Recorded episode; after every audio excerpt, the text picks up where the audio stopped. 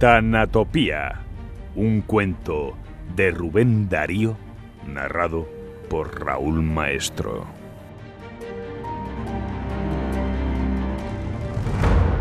Mi padre fue el célebre doctor John Lynn, miembro de la Real Sociedad de Investigaciones Psíquicas de Londres y muy conocido en el mundo científico por sus estudios sobre el hipnotismo y su célebre memoria sobre el OL.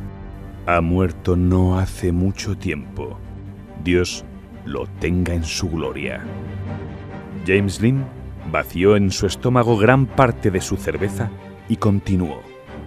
Os habéis reído de mí y de lo que llamáis mis preocupaciones y ridiculeces. Os perdono porque francamente no sospecháis ninguna de las cosas que no comprende nuestra filosofía en el cielo y en la tierra, como dice nuestro maravilloso William. No sabéis que he sufrido mucho, que sufro mucho, aún las más amargas torturas a causa de vuestras risas. Sí, os repito, no puedo dormir sin luz. No puedo soportar la soledad de una casa abandonada. Tiemblo al ruido misterioso que en horas crepusculares brota en los boscajes en un camino. No me agrada ver revolar un mochuelo o un murciélago. No visito en ninguna ciudad a donde llego los cementerios. Me martirizan las conversaciones sobre asuntos macabros y cuando las tengo, mis ojos aguardan para cerrarse al amor del sueño que la luz aparezca. Tengo el horror de la que, oh Dios, tendré que nombrar de la muerte. Jamás me harían permanecer en una casa donde hubiese un cadáver. Así fuese el de mi más amado amigo. Mirad, esa palabra es la más fatídica de las que existen en cualquier idioma. Cadáver. Os habéis reído, os reís de mí, sea. Pero permitidme que os diga la verdad de mi secreto. Yo he llegado a la República Argentina prófugo, después de haber estado cinco años preso, secuestrado miserablemente por el doctor Lin, mi padre, el cual, si era un gran sabio, sospecho que era un gran bandido. Por orden suya, fui llevado a la casa de salud. Por orden suya, pues temía quizá que algún día me revelase lo que él pretendía tener oculto. Lo que vais a saber, porque ya me es imposible resistir el silencio por más tiempo. Os advierto que no estoy borracho, no he sido loco. Él ordenó mi secuestro porque... Poned atención. Desde muy joven perdí a mi madre y fui enviado por orden paternal a un colegio de Oxford. Mi padre, que nunca se manifestó cariñoso para conmigo, me iba a visitar de Londres una vez al año al establecimiento de educación en donde yo crecía. Solitario en mi espíritu, sin afectos, sin halagos. Físicamente, yo era el retrato de mi madre según me han dicho, y supongo que por esto el doctor procuraba mirarme lo menos que podía. No os diré más sobre esto. Son ideas que me vienen. Excusad la manera de mi narración. Cuando he tocado ese tópico, me he sentido conmovido por una reconocida fuerza procurad comprenderme. Digo, pues, que vivía yo solitario en mi espíritu, aprendiendo tristeza en aquel colegio de muros negros que veo aún en mi imaginación en las noches de luna. Oh, cómo aprendí entonces a ser triste. Veo aún por una ventana de mi cuarto, bañados de una pálida y maleficiosa luz lunar, los álamos, los cipreses. ¿Por qué había cipreses en el colegio? Y a lo largo del parque, viejos términos carcomidos, leprosos de tiempo, en donde solían posar las lechuzas que criaba el abominable septuagenario y encorvado rector. ¿para qué criaba lechuzas el rector? Y oigo, en lo más silencioso de la noche, el vuelo de los animales nocturnos y los crujidos de las mesas. Y una medianoche, os lo juro, una voz. James, Al cumplir los 20 años, se me anunció un día la visita de mi padre. Alégreme a pesar de que instintivamente sentía repulsión por él. Alégreme porque necesitaba en aquellos momentos desahogarme con alguien, aunque fuese con él. Llegó más amable que otras veces, y aunque no me miraba frente a frente, su voz sonaba grave, con cierta amabilidad para conmigo. Yo le manifesté que deseaba por fin volver a Londres, que había concluido mis estudios, que si permanecía más tiempo en aquella casa, me moriría de tristeza. Su voz resonó grave, con cierta amabilidad para conmigo. He pensado, cabalmente, James, llevarte hoy conmigo. El rector me ha comunicado que no estás bien de salud, que padeces de insomnios.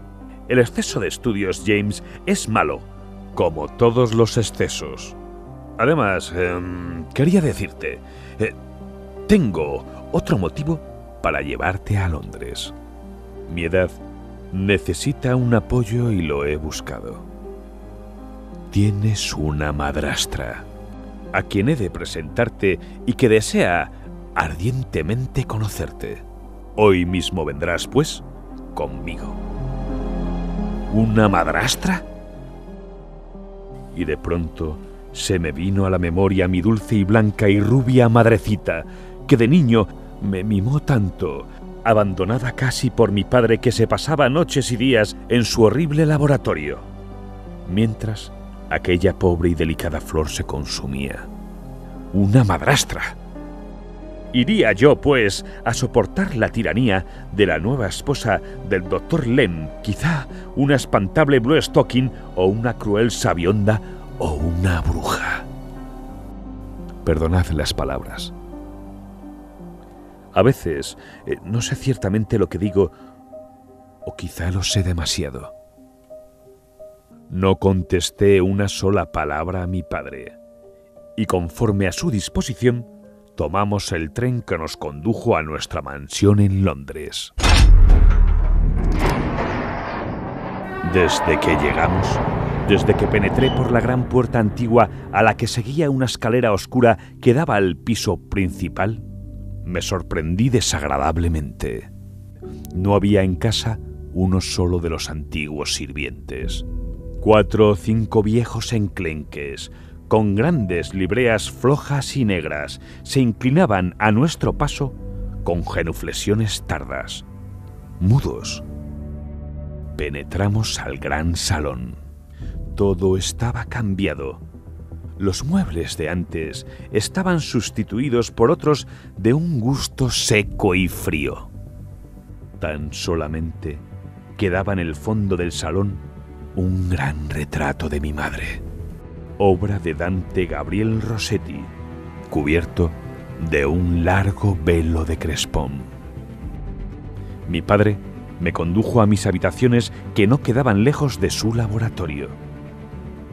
Por una inexplicable cortesía, le pregunté por mi madrastra.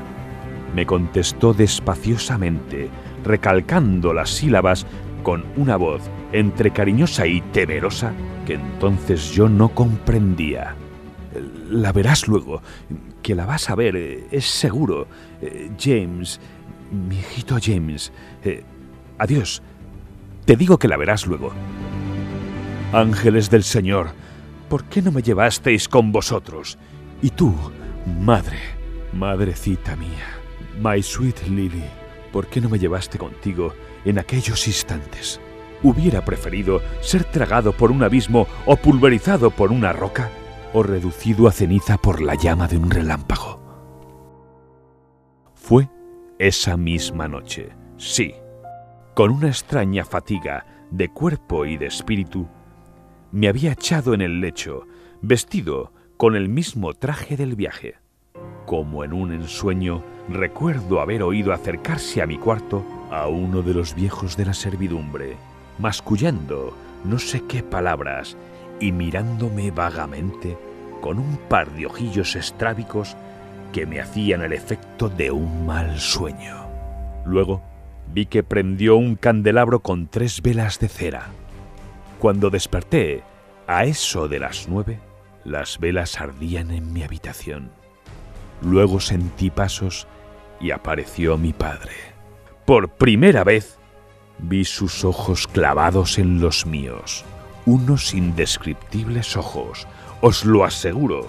Unos ojos como nunca habéis visto jamás, ni veréis jamás. Unos ojos con una retina casi roja, como ojos de conejo. Unos ojos que os haría temblar por la manera especial con la que miraban. Vamos, hijo mío, te espera tu madrastra. Está allá, en el salón. Vamos. Allá, en un sillón de alto respaldo, como una silla de coro, estaba sentada una mujer. Ella y mi padre. Acércate, mi pequeño James. Acércate. Me acerqué maquinalmente. La mujer me tendía la mano. Oí entonces, como si viniese del gran retrato, del gran retrato, envuelto en crespón de mi madre, aquella voz del colegio de Oxford, pero muy triste, mucho más triste. James. James. James. Tendí la mano. El contacto de aquella mano me heló. Me horrorizó.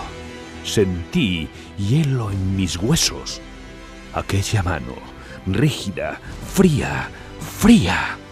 Y la mujer no me miraba. Balbuceé un saludo, un cumplimiento. ¿Y mi padre? Esposa mía, aquí tienes a tu hijastro, a nuestro muy amado James. Mírale, aquí le tienes. Ya es tu hijo también. Y mi madrastra me miró mis mandíbulas se afinaron una contra otra. Me poseyó el espanto. Aquellos ojos no tenían brillo alguno. Una idea comenzó, enloquecedora, horrible, horrible, a aparecer clara en mi cerebro. De pronto, un olor. No os lo quiero decir porque ya lo sabéis.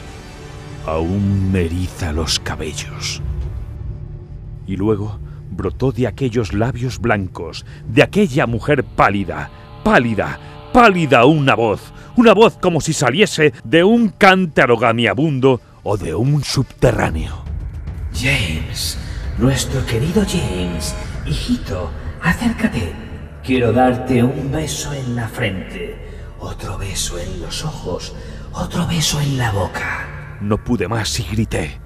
Madre, socorro, ángeles de Dios, socorro, potestades celestes, todas, socorro. Quiero partir de aquí pronto, pronto, que me saquen de aquí. Oí la voz de mi padre. Cálmate, James, cálmate, hijo mío. Silencio, hijo mío. No, grité más alto ya en lucha con los viejos de la servidumbre. Yo saldré de aquí y diré a todo el mundo que el doctor Lin es un cruel asesino que su mujer es una vampiro y que mi padre está casado con una muerta.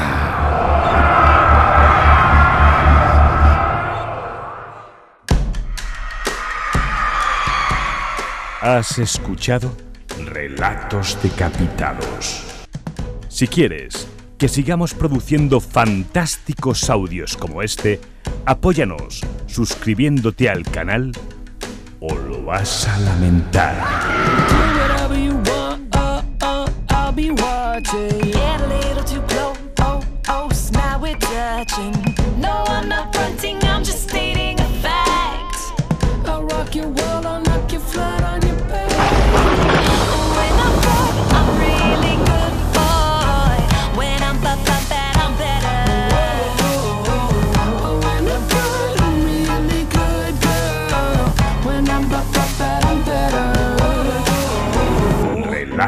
decapitados. You be my bunny, baby, I'll be your Clyde. Hit the ignition and I'll give you a ride. Swing of your hips has got me fit to be tied. I'm shaking tail and taking names on the side. Honey, do whatever you want. Oh, oh, I'll be watching. Get a little too close, now we're touching. No, I'm not fronting, I'm just stating a fact. I'll rock your world and knock you flat on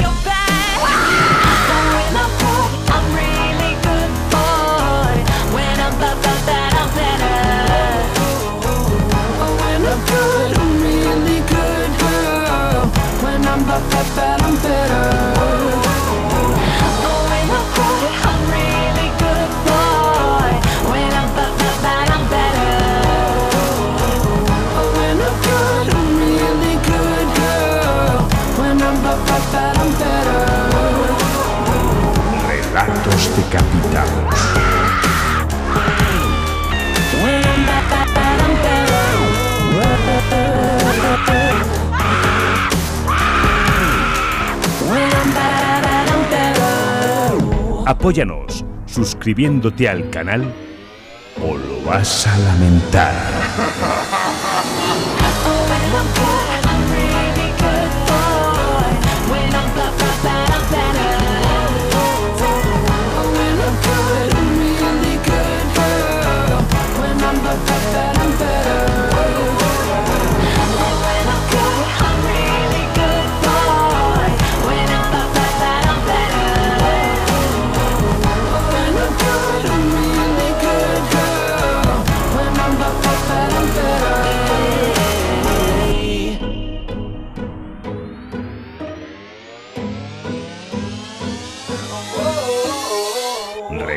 Decapitados.